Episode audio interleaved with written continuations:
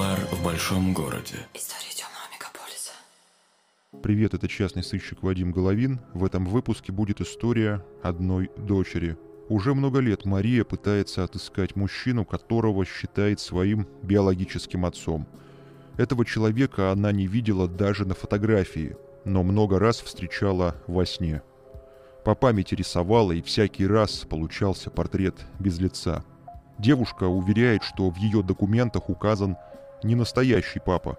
Похожий случай произошел с героем моего прошлого выпуска. Совершенно случайно Маша услышала его рассказ и написала мне. Вадим, здравствуйте. В вашем выпуске «Тайна» в графе «Отец» в конце вы сказали, что к вам можно обратиться за помощью. Я долго думала и хотела написать вам в итоге решилась. Действие этой семейной драмы происходит в городе Омске. Мария художница и дизайнер. Она взрослая и, я бы сказал, очень смелая, но выглядит прямо как старшеклассница. Вечный ребенок с мечтой о папе. Несколько раз девушка была в шаге от встречи с этим таинственным человеком, но он ускользал. Маша считает, что дело не только в ней. По ее словам, существует еще некая причина, из-за которой мужчина прячется. Не будем перескакивать, расскажем обо всем по порядку. История эта берет начало в кабинете лечащего врача-психиатра. Пусть этот факт никого не смущает. Пять лет назад э, со мной произошло нехорошее событие. Меня сбила машина. После травмы головы обострились заболевания. Я была вынуждена посещать психиатра – Однажды во время беседы врач спросил, не было ли в роду людей с психическими расстройствами. Я ответила, что у матери нет, а у отца не знаю, потому что никогда его не видела.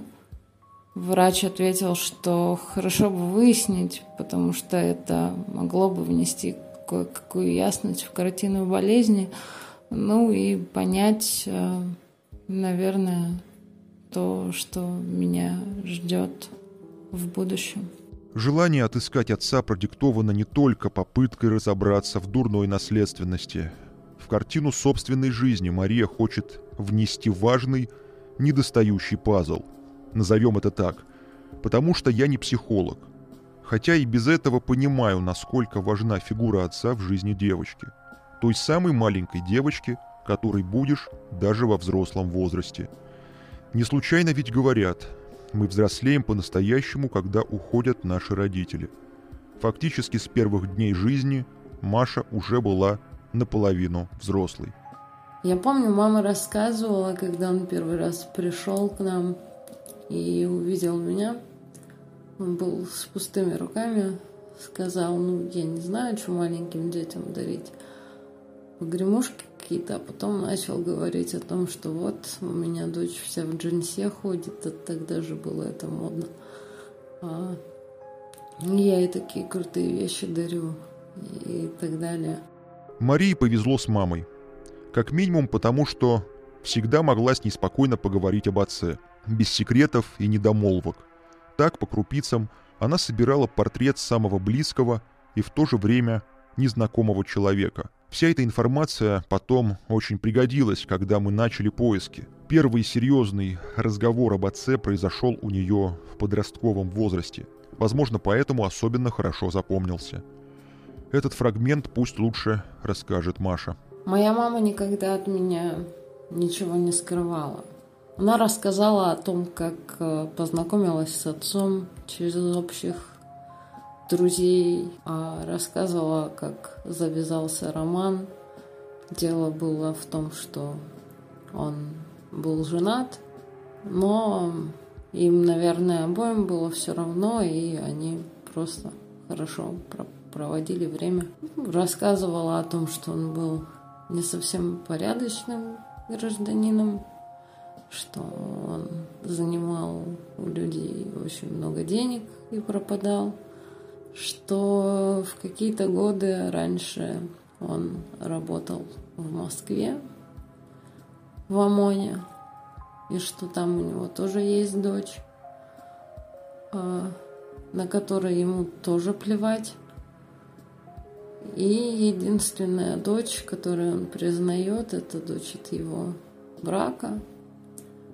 На тот момент не знаю, существует ли этот брак сейчас или нет. Мария сказала, что мужчина погряз в долгах, хотя за столько лет, наверное, имел возможность отдать. Действительно, если верить сведениям из открытых источников, с нулевых и до недавних пор предполагаемый папа активно занимался бизнесом. За ним стелится шлейф из ликвидированных юрлиц.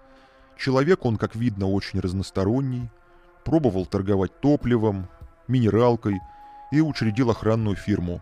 Все это уже в прошлом. Из других источников стало ясно, что человек не сидит на месте. Было несколько переездов.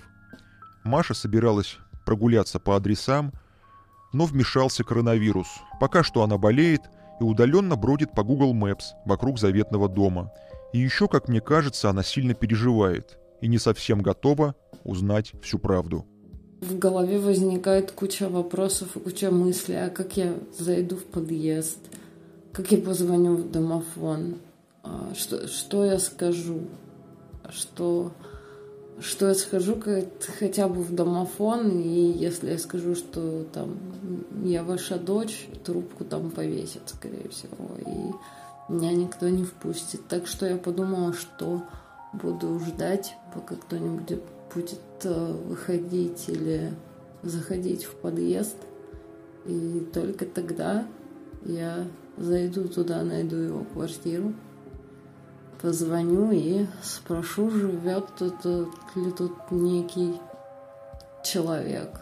Есть в этой истории еще одна девушка, которая называет себя единственной дочерью этого человека. Про Машу она знать ничего не хочет, и, что любопытно, тоже избегает публичности. Моя мама нашла через одноклассники его дочь.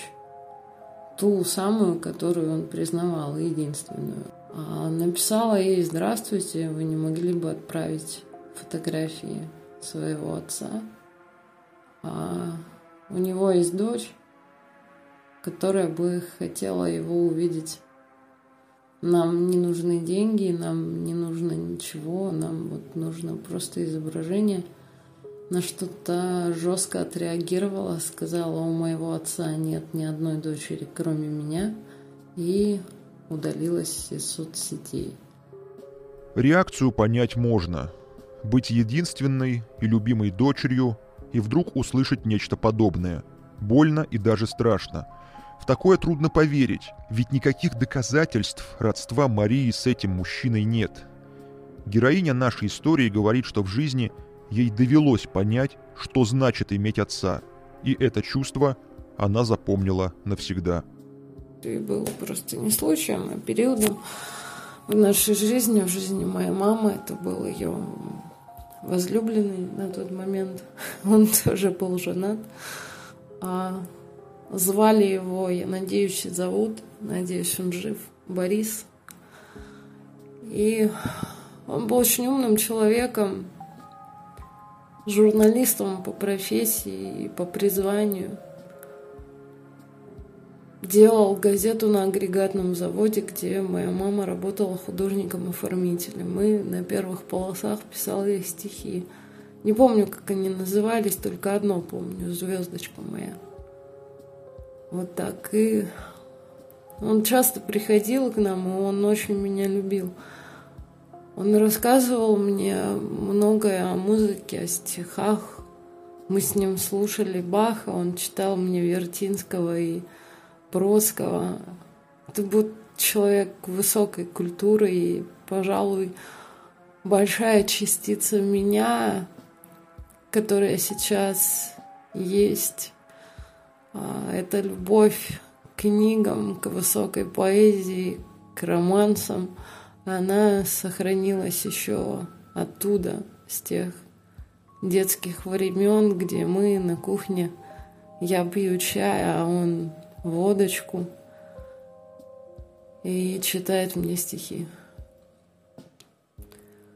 Ниоткуда с любовью 12 мартабря. Еще один человек, который тоже любил мою маму, часто к нам возвращался. Почему-то каждые семь лет. Последний раз он вернулся, когда мне было 21. Я его не любила. Страшно. Всем своим существом пыталась показать, как он меня бесит, как я его ненавижу. А, но однажды мы с ним пошли за арбузом в августе. Я, будучи ребенком, бегала среди этих прилавков, воровала яблоки и конфет. И вот мы стояли, он впереди, я сзади, типа не с ним. Ко мне докопались какие-то мужчины, начали спрашивать меня о чем-то, брать меня за руки.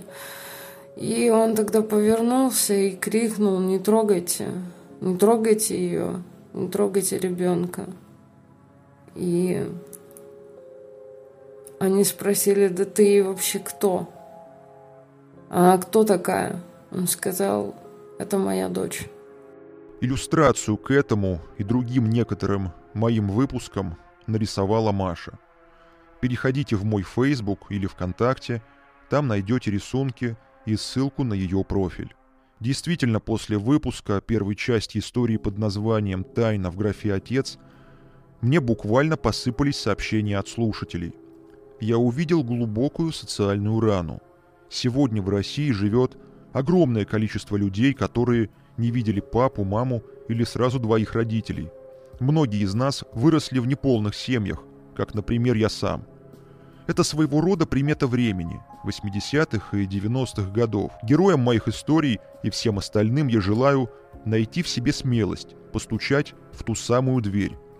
Ради самих себя, чтобы сны и портреты наконец обрели человеческое лицо. Это подкаст «Нуар в большом городе». Истории темного мегаполиса. Я вернусь очень скоро.